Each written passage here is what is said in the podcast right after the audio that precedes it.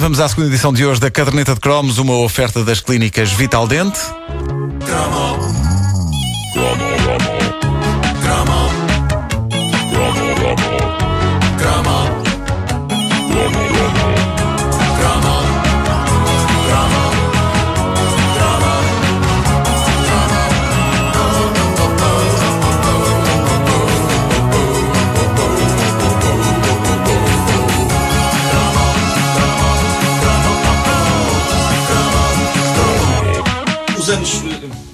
Microfone! Novamente uma, pujança, uma grande pujança. Vou começar isto os anos. É.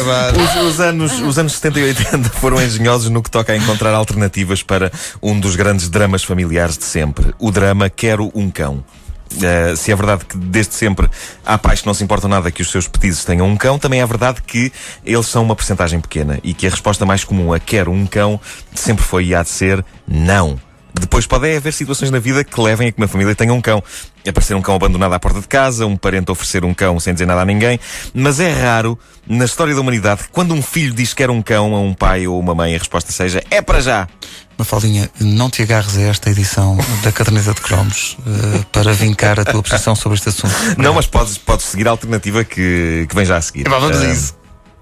Podiam conseguir-se coisas notáveis à conta do que era um cão.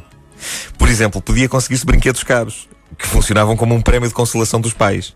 Tolhidos pelo sentimento de culpa de não querem dar um cão ao seu rebento. Cala-te com isso do cão e toma lá o barco dos piratas da Playmobil. Esplêndido negócio. Queres alguma coisa, queres alguma coisa à Mafalda? Não. Mafaldinha, uh, Melhor não. não podes ter ainda um telemóvel da Hello Kitty. És Exato. muito é- ela, ela quer isso. mas espera, mas os telemóveis da Hello Kitty funcionam como telemóveis reais ou é palhaçada? Não, não, não. Mafaldinha, aquilo não funciona. Epá, obrigado. não. Obri- Não, obrigado, Nuno. Aquilo não funciona. Aquilo é brincadeira. É brincadeirinha. É não, falso, fa- não é, faz é, chamadas. É plástico. Obrigado. Bom, mas havia eh, outras alternativas para as crianças que queriam fervorosamente ter um animal de estimação e só isso explica que uma das práticas mais na moda no início dos anos 80 fosse ter bichos da seda. Epá, o que era O isso? bicho da seda como animal de estimação é uma nulidade. Parvo. Não anda longe do conceito de ter um ácaro como animal de estimação. Pronto. É, É maior parvo. e é visível a olho nu. Vocês mas não tem cara. tiveram. Não tem carinha. Giro. Não reage a festinhas. Não vai buscar coisas. Mas o fascínio dos bichos da seda estava noutra coisa. Eu acho que todos nós, secretamente, esperávamos ficar ricos com o trabalho dos bichos. Ou pelo menos conseguir que eles fabricassem seda suficiente para fazer um bonito naprão para as nossas mães. Oh, sim, para pôr em cima da televisão. Ah, e eu sou sincero, epá, eu conheci muita gente que teve bichos da seda. Wanda, tu tiveste Eu bichos da tive, seda? tive numa caixinha de sapatos. sim. Eu vi o empenho destas pessoas na criação de bicharada. Era De certeza que tu giro. tinhas horas, horas a olharem para dentro de uma caixa de sapatos forrada com folhas de alface.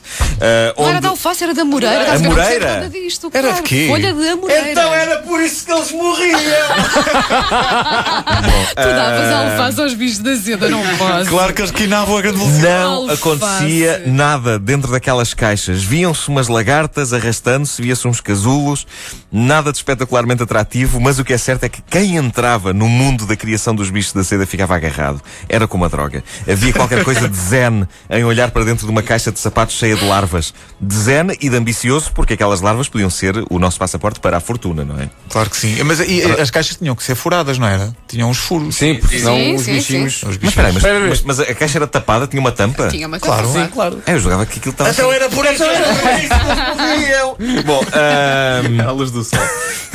Eu Ele creio. alface e tirava-lhes o oxigênio. eu não sei, se calhar, Wanda, tu, tu agora vais-me desmentir o que eu vou dizer a seguir, Diz. mas eu creio que nem sequer um miserável lenço da Soara resultou de tanta criação do bicho da seda Em todo o nos país? anos 80, em todo o país, talvez eu, no mundo. Eu não era uma criança materialista. Frustrante. Eu gostava daquilo que era bonito. Ponto. Era bonito. Eram larvas. coisa se larvas. coisa bonita. Larvas. Então, larvas. quando, elas saíam do casulo, eram lindíssimas. Lindas, lindas. Bom, para as pessoas que, que se estavam nas tintas para os possíveis primeiros passos de uma carreira na indústria das sedas, outro bicho de estimação alternativo que passou a existir em muita casa nessa altura foi o grilo. Ter um grilo numa gaiola minúscula como bicho de estimação é das coisas mais incrivelmente estúpidas que a humanidade já fez. E olhem que a humanidade costuma fazer coisas muito, estúpidas. Ah, mas ali estava um bicho que, tal como o bicho da seda, não reagia a grande coisa, a nada que a gente lhe dissesse. Para, para que se quer inventar um nome para um grilo? Mas havia quem desse. Um colega meu de escola tinha um grilo chamado António. Ah, e um grilo ainda tinha uma coisa pior que os bichos da seda, porque os bichos da seda pelo menos produziam qualquer coisa. Um grilo não. Um grilo ficava ali metido numa microjaula, alimentado a folhas de alface. Era alface, não era? Pode dizer. É, não fácil. Então por isso. Bom, ahm, e, e o único atrativo de um grilo era a possibilidade de cantar. Que nunca acontecia. Não, ha- havia uns desgraçados que faziam o som normal que um grilo faz. Irritante, de resto. Isso, isso é um árbitro no futebol. Além disso, um grilo não tinha razões para cantar, estava metido numa microjaula ali. Seja como for, bichos de- da seda e grilos eram o mais próximo que muito jovem, nos anos 70 e 80, teve de um cão. Eram espécies animais exóticas consentidas pelos pais, apesar de eh, muita mãe ter morto o grilo dos filhos ao confundi-lo com uma barata nojenta. eu, tenho, eu tenho a teoria de que os grilos odeiam as baratas.